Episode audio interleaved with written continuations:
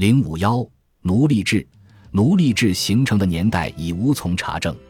大多数社会都实行过奴隶制，许多社会依赖奴隶制，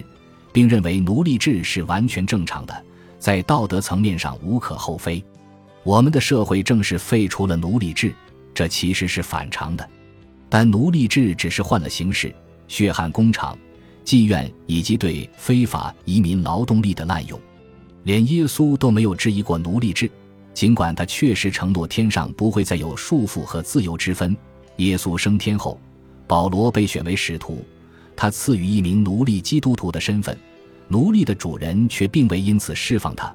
而只是将他视为自己心爱的兄弟。人们对奴隶制习以为常，但是亚里士多德确实提出了新的想法来证明奴隶制的合理性。他看到了强制奴役制度和每个人的独立价值及幸福的道德价值等价值之间的矛盾。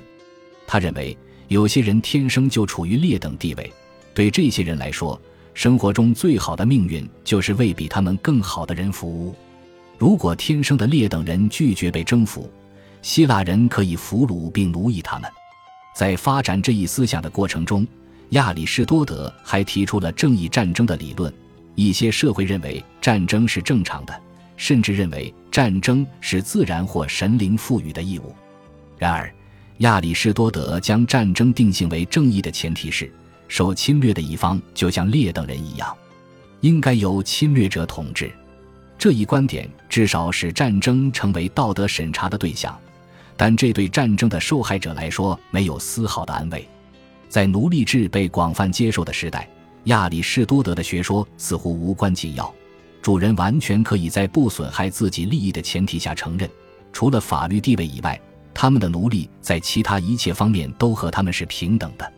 然而，法学家们为了回应对奴役美洲原住民的批评，又把亚里士多德的观点挖了出来。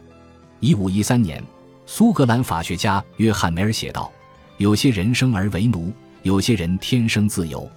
一人做主。”一人服从，这是正义的，也是合适的，因为生而为主人者天生拥有更高的品质。奴隶必须被视为劣等人的观点，后来促进了种族主义的诞生。